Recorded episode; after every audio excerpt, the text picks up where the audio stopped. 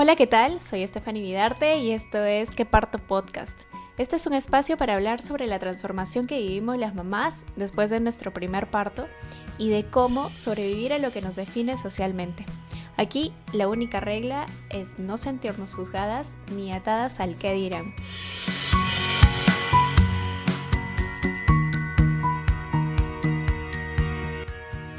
Bienvenidas a nuestro primer capítulo de ¿Qué parto podcast? Chicas, estoy muy contenta y agradecida por compartir este primer parto con ustedes y juntas hacer crecer este espacio en el que podemos compartir las nuevas, todas nuestras experiencias, inquietudes que hemos tenido y que pues nuevas mamás también lo tienen. Antes de empezar, quiero presentarles a una personita muy, muy especial que nos está apoyando en el proceso de grabación y producción de Que Parto Podcast. Así que, Lala, bienvenida. bienvenida, Lala. Gracias, Steph. Em, gracias por haber pensado en mí para este hermoso proyecto. Y, y nada, espero de que todas estas nuevas experiencias nos puedan servir a todas. Por supuesto, de hecho, en algún momento te van a servir y vas a decir, oh, esto lo descubrí en qué parto podcast. Gracias, Lala. Y bien, ahora sí, empezamos nuestro primer parto. Por esto quiero presentarles a Greta Quijano. Ella es mamá de Alma y Lila, es activista del parto respetado y placentero, es la activista y fundadora del proyecto Alma Lila, que es un proyecto que permite acompañar a mujeres embarazadas a descubrir su poder mamífero. Muy bien, Greta, muchas gracias por ser parte, por darte tiempo. Bienvenida. Ay, gracias a ti, Steph, por permitirme mm, contar mm, mi historia, ¿no? Y compartirla con todas las mujeres que nos están escuchando en este momento. Eh, que tienen tantas dudas, tantas preguntas, inquietudes, miedos, ¿no? Y, eh, estoy súper contenta de, de, acompañar ese proceso a todas las mujeres. Siento que es un poder que nos, nos ha robado el patriarcado y el parto institucionalizado, ¿no? Em, no permitirnos expresar nuestro cuerpo como debe ser a la hora de parir. Tenemos todo el poder y bueno, en, al transcurso de la entrevista voy a ir contando varias cositas que yo desconocía y me imagino que muchas de las mujeres que están aquí escuchándonos también. Gracias. Sí, totalmente, totalmente de acuerdo contigo. Gracias a ti, Greta. Y es por eso que, que en verdad, o sea, cuando uno está embarazada, suele idealizar el parto, ¿no? Conforme van pasando los meses, uno va diciendo, ay, quiero esto, quiero esto, quiero que pasen X cosas y al final no pasa nada de lo que uno piensa. Por ejemplo, yo quería dar a luz de una manera natural, quería hacer contacto piel con piel, quería que mi novio Fer esté conmigo en todo el, todo el momento posible y con, con Amelia también.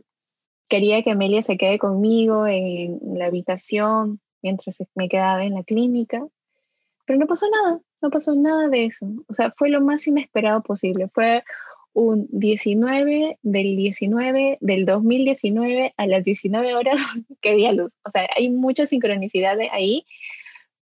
Siento que, que hay mucha buena vibra, pero la manera en cómo llegó Amelia fue wow. O sea, me fui a hacer mi chequeo, y de pronto ya tenía contracciones seguidas. Me hicieron esta prueba para ver la, cantidad de cuántas contracciones tienes por minuto.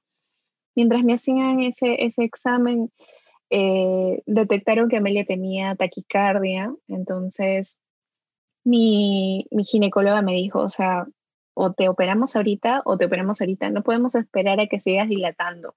Yo tenía dos de dilatación, yo tenía contracciones lo cual no puedo, no puedo decir que sé cuánto, cuán dolorosas son las contracciones cuando estás dilatando en nueve, por ahí, en ocho, o sea, no lo sé, pero lo poco que sé de dos centímetros, ya, o sea, yo me estaba muriendo.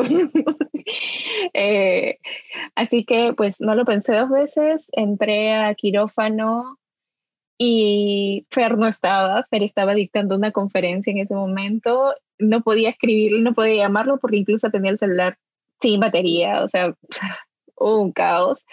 Y mi mamá estaba mandándole un mail, pues, ¿no? En ese momento, porque mail sí podía este, leer porque tenía la laptop.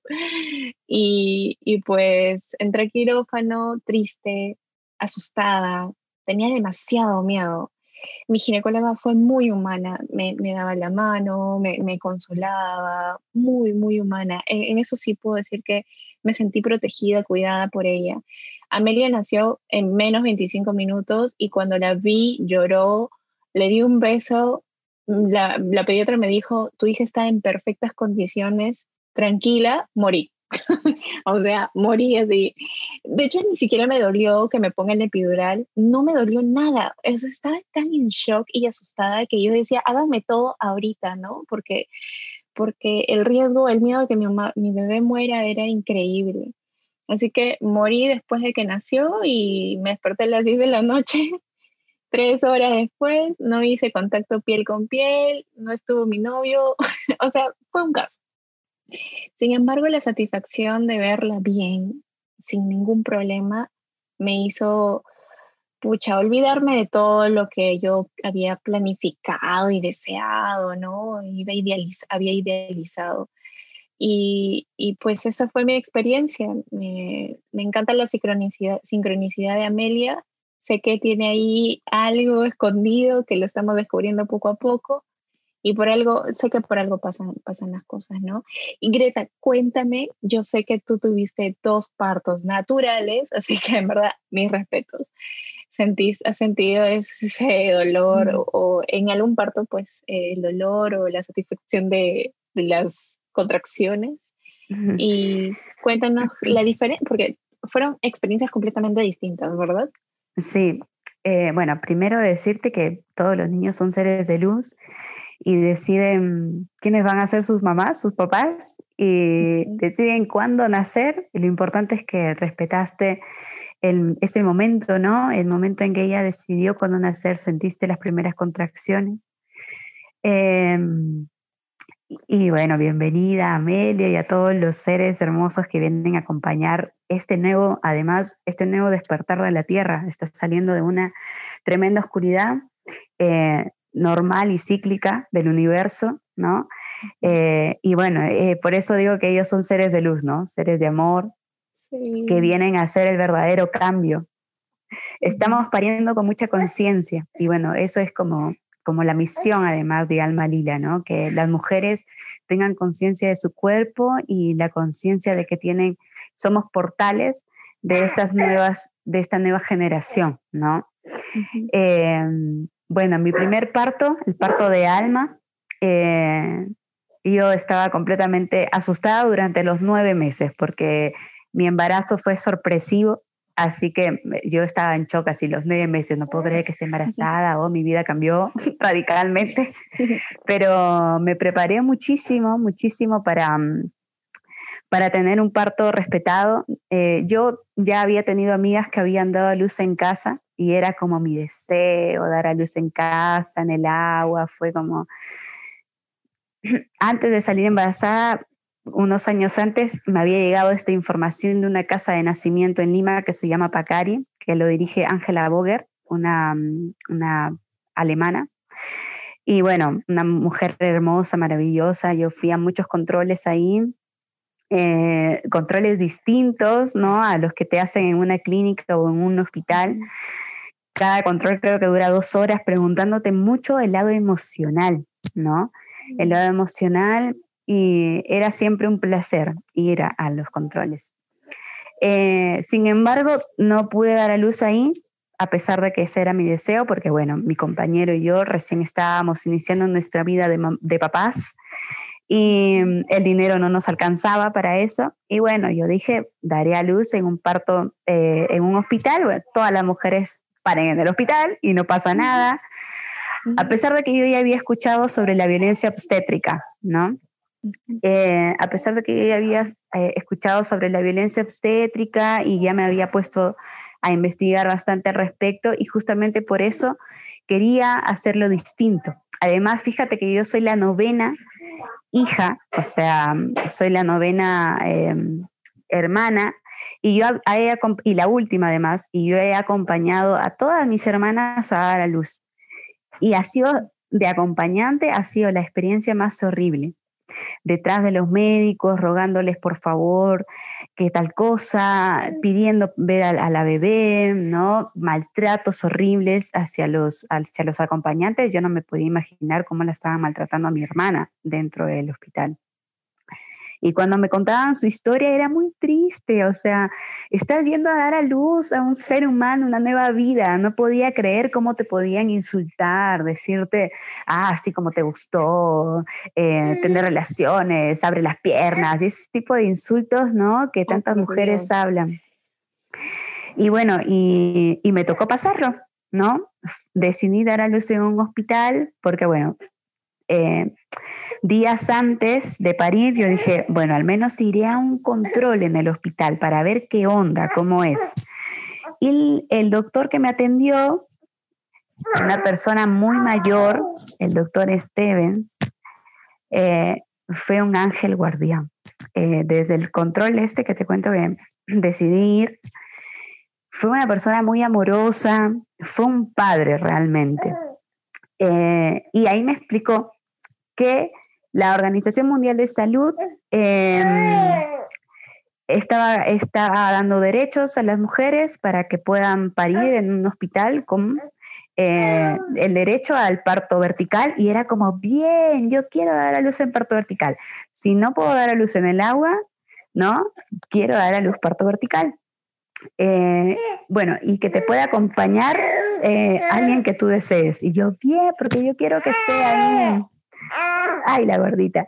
Porque yo quiero que esté ahí mi compañero. Entonces fueron dos puntos que dijeron, que dije, bueno, lo voy a hacer. Voy a dar a luz en el hospital. Em, así que eh, lo que él me dijo, y fue lo, también lo que me dijo Ángela, fue, espera todo lo que puedas en tu casa. Espera todo lo que puedas en tu casa. Eh, cuando ya las contracciones vengan seguidas, recién anda al hospital. Así que bueno, yo estaba como a las 6 de la mañana, así, sentí como que me oriné y dije, ¿qué es esto? Dios mío, ¿qué es esto? ¿Qué está pasando? Y, bueno, estoy en un grupo que se llama Mamá Tierra, ahí lo consulté y me dijeron, tranquila, que en cualquier momento llegan las contracciones, se te ha roto la fuente, pero tú tranquila. Bueno, pasaron unas horas y a las 10 de la mañana empezaron las contracciones. Eh, Así que, pero eran suaves, espaciadas, muy espaciadas. Em, y tipo a las, esperé hasta las 7 de la noche en mi casa, en una pelota de yoga que se los recomiendo un montón porque es, sientes que estás como flotando entre cada contracción. Y recién a las 7 de la noche llamamos un taxi, nos llevó al hospital. Cuando llegué, toda esa magia con la que había estado en mi casa desapareció. Me echaron en una camilla, cuando te echan en una camilla, recibir las contracciones acostadas es antifisiológico, por lo tanto duele un montón porque está apretando el sacro, las caderas están eh, eh, quietas y lo que necesita el bebé es que muevas tus caderas, porque bueno, las caderas son dos huesos totalmente duros como la mandíbula, ¿no? Y para pasar tú necesitas masticar, mover tus mandíbulas. Para parir necesitas mover tus caderas. Entonces, bueno, todo esto yo no lo sabía, sin embargo, en ese momento sentí que lo peor que me pudieron hacer es echarme en una camilla, yo me revolcaba de dolor encima de la camilla. Me llevaron a la zona de dilatación donde había muchas más mujeres. El doctor y los miles de estudiantes, porque parí en el San Bartolomé, en el Hospital San Bartolomé, que además es un hospital de docentes, o sea, hay un montón de practicantes. Em, ahí empezó como mi tortura, chicas. Empezó mi tortura, empezaron, eh, para empezar, el reggaetón que había en, la sala de parto, o sea, en la, en la sala de dilatación, era insoportable para mí. Eh, venían a cada rato preguntarme mi número de DNI, mi nombre, mi nombre completo, a qué hora habían empezado las contracciones. Y entre contracción y contracción, así sin la más mínima mm, delicadeza, era como, señora, su nombre, ¿a qué hora empezó sus contracciones? Y yo, bueno, al principio lo daba, pero después cuando veía que venían un montón de seres, de personas, estudiantes a preguntarme, era como, bueno, ya le dije a tu compañero, déjame, déjame, por favor, déjame. Se los pedía por favor y parecía que no había humanidad dentro de ellos. Em, luego dije que yo quería eh, parto vertical y el doctor me dijo, ¿sabes qué? Olvídate de esa idea porque yo no hago parto vertical. Eh, y me querían poner la epidural porque eh, estaba gritando mucho y la verdad es que yo me estaba expresando, ¿no? Solo que nos amenazaban como que si sigues gritando, tu compañero no va a entrar ¿no? a la sala, eh, si sigues gritando, eh, no vamos a dejar que veas a tu hija rápido. Empezaron un montón de amenazas, ¿no? Y bueno, fue como mi primer, mi primera, la primera vez que me di cuenta del poder que yo tenía como mamá, porque defendí mi parto, defendí lo que yo quería, así entre cada contracción y contracción que me partía de dolor, era como, yo quiero parto vertical, si no los voy a denunciar, por favor, yo quiero parto vertical, el parto respetado existe, hace unos años la Organización de Mundiales parecía que había, me había aprendido un libreto y el doctor obviamente me odiaba. Y mm, hasta que por fin una de las chicas que estaba ahí controlando mis contracciones, ¿no? Me pregunta, señora, ¿quién le dijo lo del parto respetado? Y yo le dije, el doctor Stevens me ha dicho, el doctor Stevens. Y me dijo, bueno, voy a ver si está aquí, ¿no? En el, en el hospital. Y se fue y, me, y regresó sonriendo y me dijo, no está, lo he llamado por teléfono y va a venir a atender tu parto. Y para mí fue como, wow, wow, wow, wow, me quedé más tranquila. Al ratito llegó, todo cambió, porque bueno, e, es una persona bastante mayor él, y todos, mucho respeto, se apagó el reggaetón, eh, me dio un beso en la frente y me dijo, ¿qué quieres hacer? Y yo le dije, pararme, me quiero parar, quiero ir al baño. Y me dijo, ¿me permites eh, revisarte? Y yo le dije, sí, doctor. Pero ese doctor, o sea, acusando al otro, eh, me metió la mano por la vulva, por la vagina, y me apretaba el útero. Y eso era un dolor horrible, horrible. Y me decía, bueno, ¿quieres parir rápido o no? Déjese ayudar, pues. O sea, era todo insultos, malos tratos. Y yo decía, no puedo creer que estoy viviendo esto. Igual, había idealizado tanto mi parto, yendo a pacar y hablando con mujeres que habían parido de manera hermosa en sus casas. Em, y estaba, había ido como a la boca del lobo, ¿no? Y, y bueno, ahí es donde él me dice, bueno, ya está a punto de nacer tu hijita, vas a ir caminando hacia la sala de parto vertical. Y yo le dije, pero doctor, no quieren hacerme parto vertical. ¿Quién no quiere? Me dice. Y él digo, el doctor me ha dicho que él no hace parto vertical. Y dijo, bueno, por favor, preparen la sala de parto vertical. Y ahí descubrí que yo fui la que estrenó el parto vertical en el San Bartolomé. Porque claro, las mujeres no saben que existe la sala de parto vertical. Y, y cuando estaba yendo hacia la sala, estaban como sacando todos los plásticos de las, del, del de la silla vertical y todo esto, ¿no? Y ahí al toque nació Alma, como dijo, no hay depredadores, ¿no? Ahora puedo salir, mi cuerpo se sintió en confianza con el doctor y nació a las 10 y 14. Pero bueno, mira, a las 7 de la noche que yo llegué al hospital, hasta las 10 y 14, no fueron tantas horas de sufrimiento. No me puedo imaginar lo que las mujeres sufren estando en un hospital más de 24 horas de insultos, de violencia, maltratos psicológicos, no dejarlas moverse y no dejarlas comer, tomar agua, porque son protocolos de los hospitales y de las clínicas. No te dejan tomar agua, no te dejan comer, no te dejan moverte. Em, hay mucha bulla, mucha gente preguntándote, y bueno, ese fue como mi, mi experiencia con el parto de Almita. Y bueno, ahí al toque el doctor dijo piel con piel, me la dejaron un ratito, habrán sido, no sé, unos cinco minutos.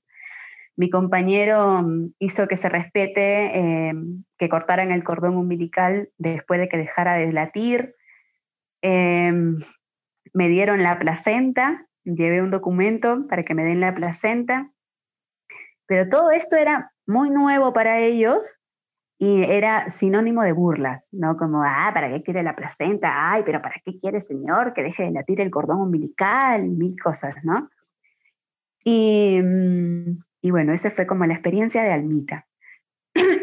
y la experiencia que tuve con Lila fue totalmente distinta porque ahí me quedó como, ¿sabes?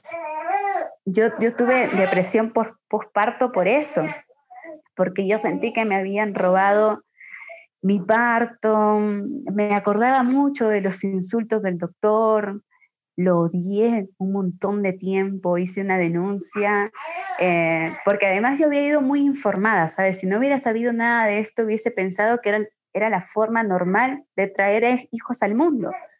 Pero yo había leído tanto, me había informado tanto, que sentía mucho dolor mucho dolor dentro de mí, eh, de la forma en la, que, en la que había nacido, en el lugar en que había nacido. Luego convertí eso, tuve que hacer un acto ahí psicomágico y convertir eso en, bueno, mi hija, a pesar de que yo hice de todo para que naciera en, en casa o en una casa de nacimiento, mi hija quiso que yo viviera en carne propia eso, para darme una lección, para para darme un motivo de, investigación, ¿no? Porque ahí me volví una chancona, nunca fui chancona en mi vida, pero me leí muchos libros, empecé a meterme a, grupos de mujeres que habían tenido parto eh, con violencia obstétrica. Y me reina. Y, y, que, o sea, en verdad, antes de preguntarte, o sea, mis respetos y te admiro un montón por haber eh, te admiro y te abrazo fuerte porque de hecho lo que viviste no fue fácil, o sea, Me imagino, así como tú dices, miles de mujeres que han vivido y viven actualmente eso y en situación de coronavirus, imagínate, o sea, Entonces, eh, en verdad te abrazo fuerte, fuerte, fuerte y, y coincido contigo, o sea, tu hija ha querido que vivas esto por algún motivo. Y de hecho ya lo estás descubriendo, porque este proyecto hermoso que, has creado viene a raíz de tu experiencia, la primera y la segunda experiencia, ¿no? Y, tal cual, o sea, uno cuando está embarazada investiga y pregunta y ve y, y, o sea, de acuerdo a esa información que uno tiene, va eligiendo qué tipo de parto, dónde, con quién, ¿no? Eh, algunas deciden, pues, optan por un parto más, este, no, no quiero decir la palabra, pero más común, que es en un hospital o en una clínica, eh, y dependiendo del estado, pues es área natural, etcétera, ¿no?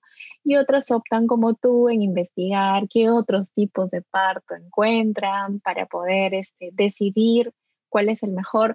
Y eh, te pregunto, ¿no? Después de esta experiencia tan dolorosa, tan, tan frustrante y, vivir una depresión postparto a causa de esta experiencia, lo cual me siento completamente identificada porque me pasó exactamente lo mismo. Yo lloraba imaginando ese parto que quise y, y, veía a mi bebé afuera de mi vientre sin esa experiencia alucinante que yo tenía en mente y era doloroso, igual que tú, o sea, es tal cual, en verdad. Entonces, em, ¿qué opciones encontraste después de, este, de esta primera experiencia? ¿Qué, qué, opciones de parto viste y dijiste, ok, quiero esto, o sea, quiero esto para mi segunda bebé? ¿Qué, qué, ¿Cuál fue eh, el, el, motivo principal por el cual elegiste eh, el parto para Lila? Eh, para empezar, porque no quería volver a pisar un hospital ni una clínica. Me di cuenta por testimonios de otras mujeres cuando empezó mi investigación del parto hospitalario que había muchos protocolos eh, de la Organización Mundial de Salud sobre el parto respetado y humanizado que se los pasaban por arriba, eh, o por abajo, mejor dicho, eh, y me di cuenta que el, el, gran problema era la desinformación que tienen las mujeres. ¿No? Entonces, por eso creé este proyecto de Alma Lila para informar, sobre todo en época de coronavirus. ¿no? Em, entonces yo me dediqué a informarme. Yo dije, bueno, si en, mi parto de alma, con toda la información que tenía, pude lograr hacer que me respetaran un poquito, ¿no? Ahí entre contracción y contracción podía hacerlo. Eh, ahora quiero que sea distinto. Realmente quiero hacer una biodecodificación en mi parto para, para sanar mi parto anterior, para sanar todos los partos con violencia obstétrica que había tenido en mi linaje eh, materno, eh, para sanar los partos de mis hermanas, y bueno, vino ahí todo, mucha conciencia, ¿no? Eh, me vine a Cusco cuando me enteré que estaba embarazada, y aquí encontré muchas mujeres que hablaban de sus partos lindos, hermosos en sus casas, eh, y llenarme de esas experiencias de esas otras mujeres fue como lo que logró como terminar de aperturar mi mente. Y ahí empecé a investigar sobre el parto, no solo respetado, eh, sino también el parto mm, placentero, que es simplemente dejar que la fisiología del cuerpo haga su trabajo, ¿no? Para hacer otras necesidades fisiológicas de nuestro cuerpo, no necesitamos ir ni a un hospital ni a, ni a una clínica, simplemente vamos al baño y lo hacemos, ¿no? Con concentración, con privacidad. Em, y ahí me enteré algo muy locazo, que son las hormonas que acompañan el parto, que son las mismas hormonas que acompañan el acto de hacer el amor, que son las mismas hormonas que se segregan cuando tenemos un, orgasmo. Entonces, ahí vino a mi cabeza, eh, y bueno, cuando uno cree, lo crea, ¿no? Eh, vino mucha información sobre el parto orgásmico.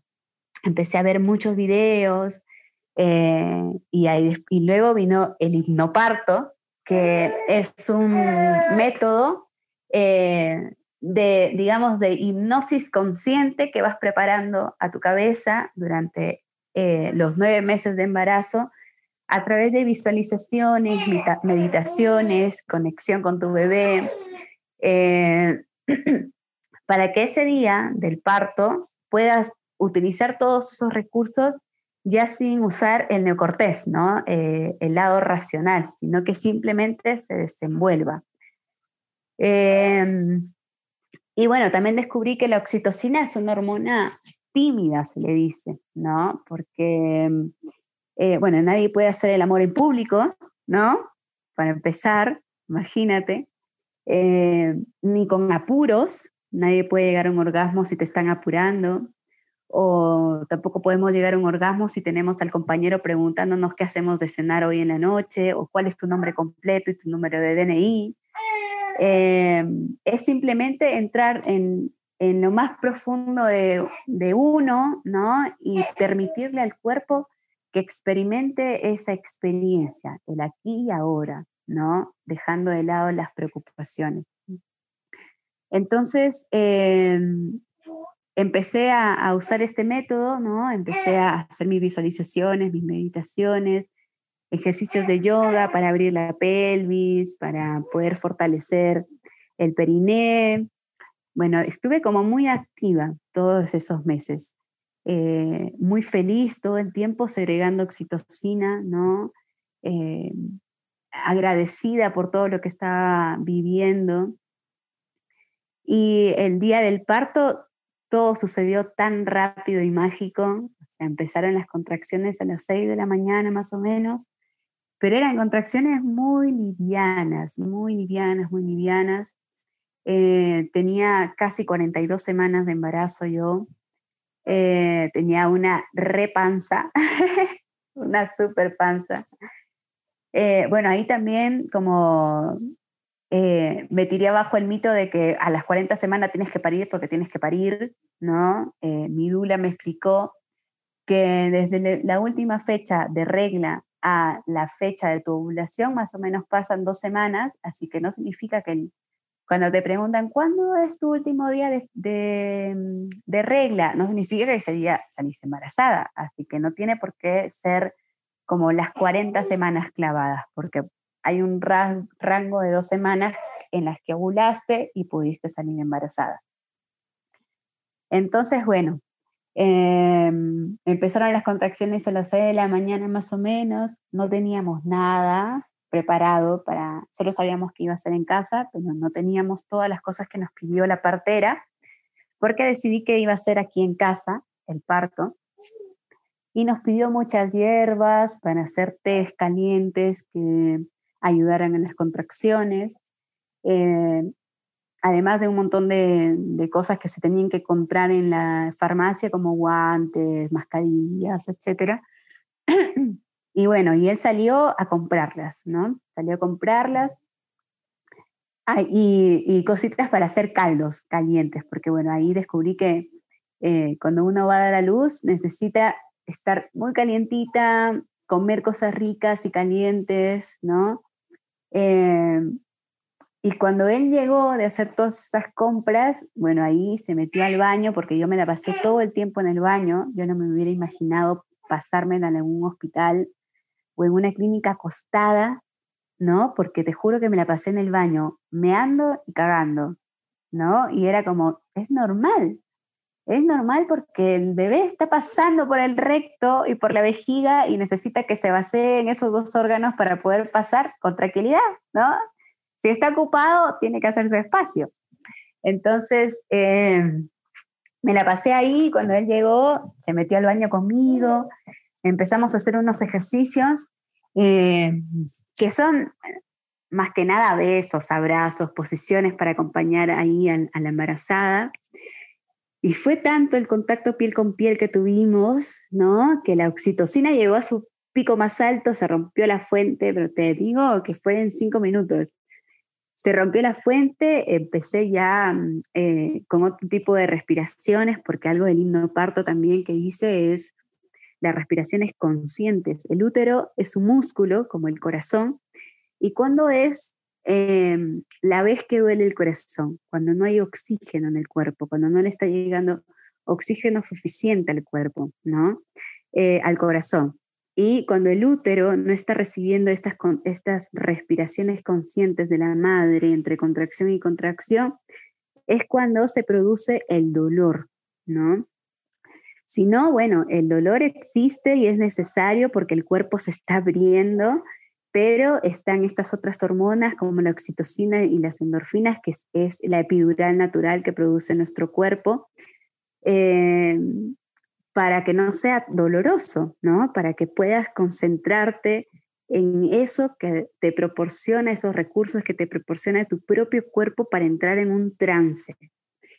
Y bueno, otro recurso que, del que no habla el himnoparto, pero también eh, utilicé fue el canto carnático, que a través de nuestra voz podemos llegar a un estado de hipnosis eh, y fue riquísimo. O sea, entre cada contracción y contracción, simplemente liberar la voz, ¿no? Desde lo más, yo sentía que salía de mis entrañas la voz.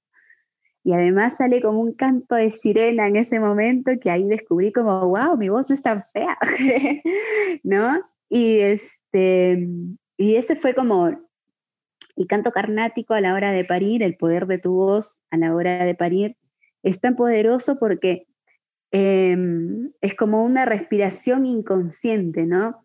Tomas aire para liberarla a través de la voz y a través de eso tu útero se oxigena, lleva el suficiente oxígeno a la placenta para que el bebé no tenga sufrimiento fetal, no se llene de adrenalina, que es la hormona del miedo, ni de corticoide, que es la hormona del estrés, ¿no?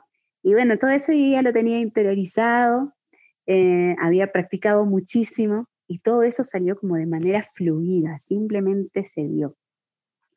Eh, y di a luz a las 2 de la tarde, eh, así, en punto. Yo antes de, cuando estaba en el baño, recuerdo que le dije a mi bebé, bueno bebé, hay comida rica esperándonos, así que tienes que nacer en el almuerzo, porque yo quiero comer, yo quiero comer, tengo hambre, quiero comer. Y bueno, me hizo caso porque nació a las 2 de la tarde y fue realmente hermoso porque simplemente las hormonas y el cuerpo se desenvolvieron como debieron desenvolverse.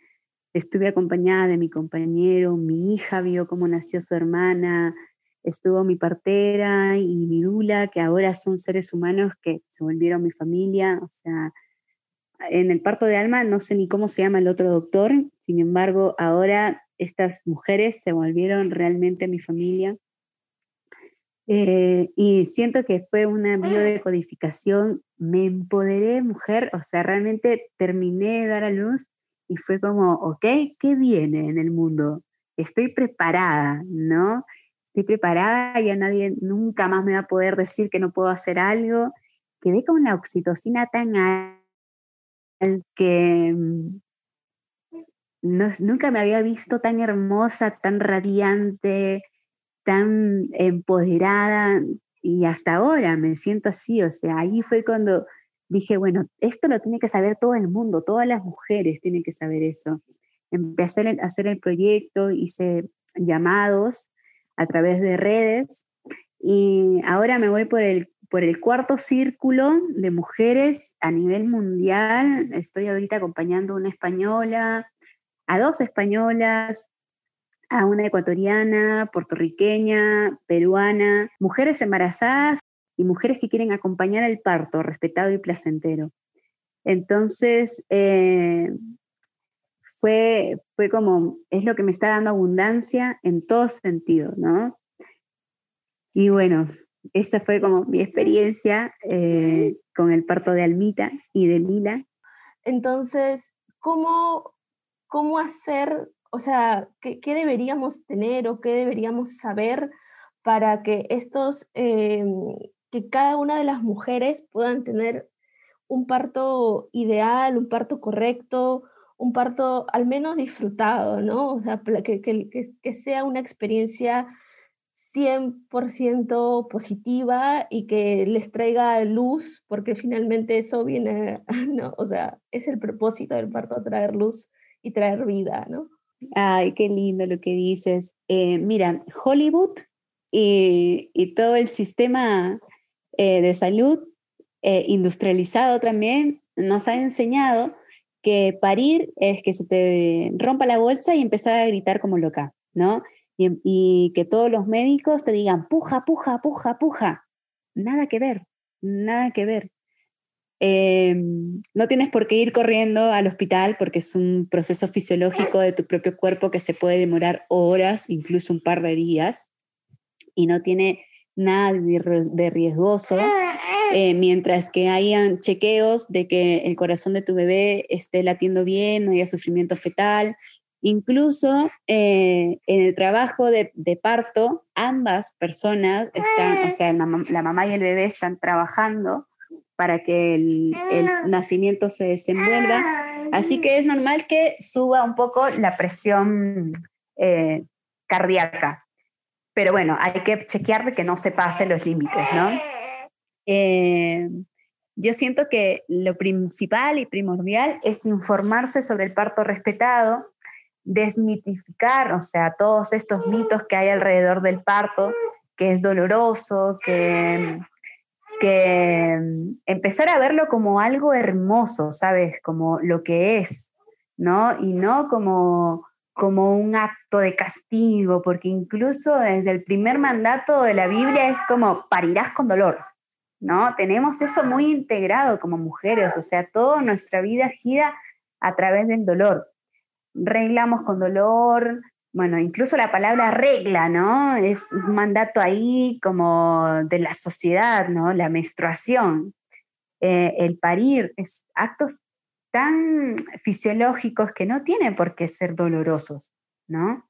Eh, empezar a conectarnos con ese lado mamífero, empezar a, apagar el lado neocortés que te dice cuáles son los miedos que tienes, empezar a despreocuparte y empezar a ocuparte en el aquí y ahora, lo que está pasando dentro de tu cuerpo, el descenso que está teniendo tu bebé, dentro de tu cuerpo para salir de ti. Este acto tan maravilloso, milagroso y mágico, ¿no? Todo, pensar en todas estas cosas hace que haya un subidón de oxitocina y la oxitocina es la principal hormona que desencadena las contracciones y que va a liberar a tu bebé de tu cuerpo y se va a producir además la lactancia materna eh, con, sin ninguna dificultad, ¿no? Entonces, eh, respetar tu cuerpo, conocerlo, eh, amarlo, ¿no? Eso es como para mí fue la clave, el, primer, el principal empoderamiento que tuve, conocerme, yo no me conocía, no sabía cómo era por dentro, no sabía fisiológicamente cómo funcionaba yo. Y saberlo me ayudó un montón a la hora del parto, saber en cada etapa en la que me encontraba, saber eh, por dónde estaba sintiendo a mi bebé, ¿no? Tocar su cabecita cuando recién salió. Es, fue una conexión otra vez con ese lado eh, mágico de nuestro cuerpo que está diseñado para parir, además, ¿no? Somos mamíferas. Cuando, cuando un animal mamífero está pariendo, busca un lugar tranquilo, busca un lugar donde no haya depredadores, eh, un lugar donde puedan estar en soledad para poder hacer los ruidos mamíferos que salen naturalmente. Y en un hospital te piden que te calles, que no hagas bulla, que no te muevas. Em, la, la, mamífera que está pariendo se mueve, está moviéndose constantemente porque sabe que es necesario. Eh, y al toque tiene contacto piel con piel y se come su placenta y son como muchas cosas con las que estamos desconectadas, ¿no? Y bueno, la información es luz y eso es lo que yo les digo a todas las mujeres que se informen. Tal cual, Greta. Muchas gracias por compartirnos tu segunda experiencia también. Gracias, Lala, por también abrir un poco más el tema y, profundizar en lo que realmente una mamá debería saber antes del parto. Y, de hecho coincidimos, creo, en dos puntos. Primero es informarse, buscar información, pero no cualquier información. En Internet encuentras información de todo tipo, ¿no? Pero buscar información de las personas correctas, personas que, te pueden dar la información que te va a ayudar y te va a sumar. Segundo, creo que es importante llegar a un nivel de conciencia máximo. O sea, resumiendo lo que la experiencia que tú estás diciendo es que has llegado a un nivel de conciencia máxima. O sea, si dices que después te sentiste súper empoderada, te querías comer el mundo con tu hija, en brazos. O sea, es que tú realmente, tu inconsciente quedó a un lado para estar el consciente como primer eh, personaje dentro, ¿no? Entonces, ser conscientes de dar una vida es básico, es puntual, es, es básico, es realmente importante. Ser conscientes de que estamos trayendo una vida, de que le estamos transmitiendo información a este bebé, que, todo lo que uno tiene acá, acá, ¿no? Las emociones, el bebé lo recibe. Es verdad, cuando dicen que el bebé recibe todo lo que tú le das cuando estás embarazada, es cierto, es muy, muy cierto. Y toda la información que uno tiene de su árbol genealógico también. Y es importante ser conscientes de esa información que, que nosotros recibimos, porque si no, cuando nacen, cuando, cuando eh, están fuera y van creciendo, vienen todas estas creencias. Dar a luz es sentir dolor. Eh, tener regla es sentir eh, dolor. Em, hasta incluso el tema de las relaciones sexuales, o sea, tú le hablas a alguien de tener un parto placentero, es como que, oh, por Dios, ¿qué estás hablando? No, no, o sea, eso no, no puede ser, no, no, no, no, uno tiene que dar a luz de manera normal, que es normal en una clínica, un hospital, cesárea, perdón, natural, dolor, o sea, dolor de todas maneras, ¿no? Entonces tenemos tantas creencias de nuestros ancestros, de la sociedad, de la cultura, que, que no nos permite ser conscientes y como tú dices, quitarnos todo eso y decir, ok, voy a traer a un niño al mundo y necesito enfocarme en mí, en sanarme, en tener mi, mi consciente activo, en curar a mi inconsciente, porque el inconsciente es el que está enfermo, dejar a nuestro ego a un lado y traer, traer al self, al que realmente somos, ¿no? Al, al, al, tiempo actual, al aquí y ahora. Y otro, otro, otro punto del que tú mencionas del hipnoparto es que involucran varias cosas, ¿no? Desde meditación, yoga, cantos, respiración activa. De hecho, eso no se aprende de la noche a la mañana. Para eso tenemos nueve meses de gestación para aprenderlo. Y creo que esa es nuestra, nuestra recomendación principal, ¿no? Prepararte nueve meses. Tienes nueve meses para prepararte, para preparar a tu bebé, para prepararte físicamente, expandir las caderas, aprender a respirar, porque no respiramos bien. Ese es un aprendizaje que increíblemente la gente no, no dice que yo, yo sé respirar. No, no sabemos respirar. No sabemos respirar, no sabemos oxigenar el cerebro.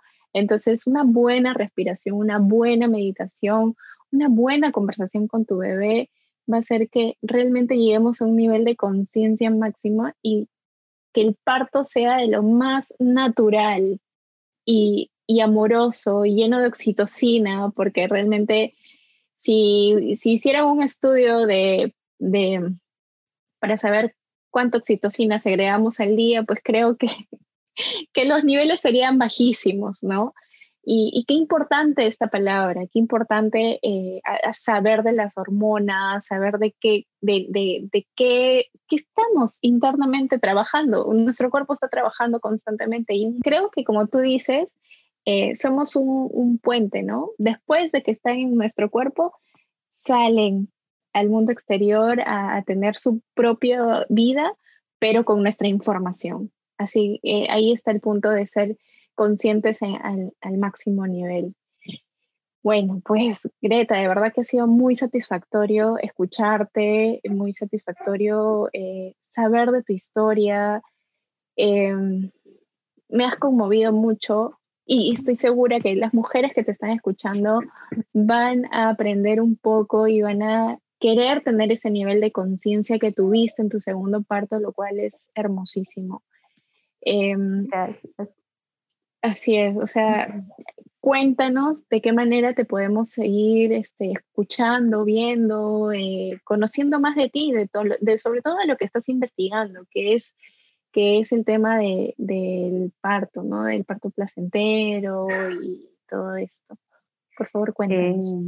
Eh, eh, bueno, tengo una cuenta en Instagram que se llama Alma Lila Parto Placentero, que, el que recién lo estoy moviendo porque, bueno, sé muchas cosas del parto, pero nada de redes sociales, así que ahí estoy solita haciéndolo.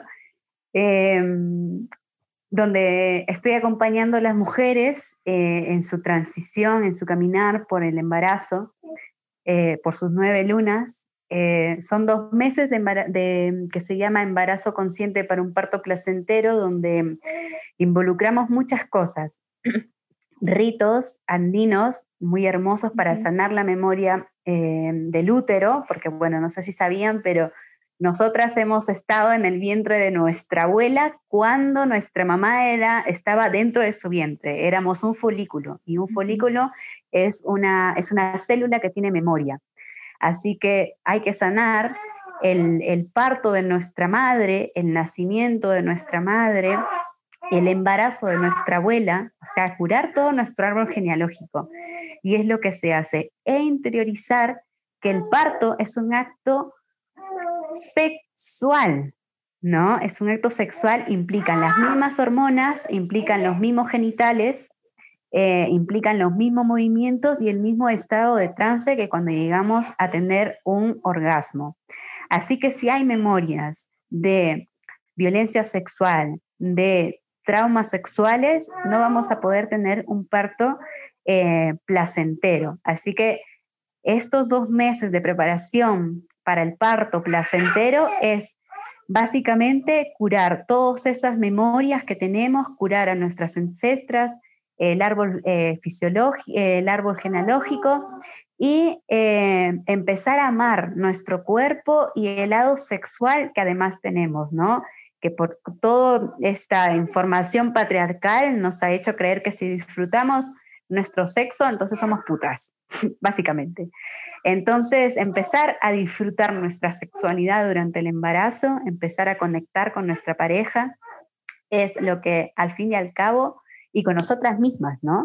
Con nuestra pareja y con nosotras mismas, de modo sexual, satisfacernos sexualmente, a conocer nuestro cuerpo, nuestra fisiología, eh, va a hacer que te desencadene en un acto hermoso, parto rápido, porque en griego oxitocina significa parto rápido. Así que enseñamos como, bueno, no enseñamos, eh, hacemos recordar a las mujeres cómo segregar un montón de oxitocina con, con algunas pautas eh, para que su parto sea eso, hermoso, mágico. hermoso, Greta, de verdad que este bien al mundo que estás haciendo es increíble, increíble.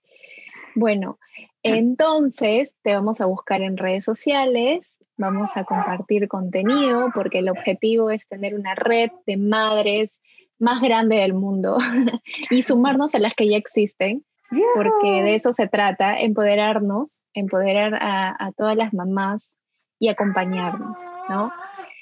Muy bien, eh, así que, bueno, yo puedo decir algo. Yo nací en casa, en la casa de mi padrino, y puedo decir que la experiencia ha sido muy hermosa. No hay duda. Mi mamá dio a luz con una partera y, y soy una experiencia, una persona que nació en casa, así que no tengamos miedo a estas, a estas técnicas antiguas, nuevas. así que fui muy, muy pequeña, lo sé, pero la información está en mí y la experiencia fue increíble. Así que, bueno, te espero en el siguiente capítulo para seguir conversando y aprendiendo juntas, porque recuerda que aquí la única regla es no sentirnos juzgadas ni atadas al que dirán. Gracias y chao.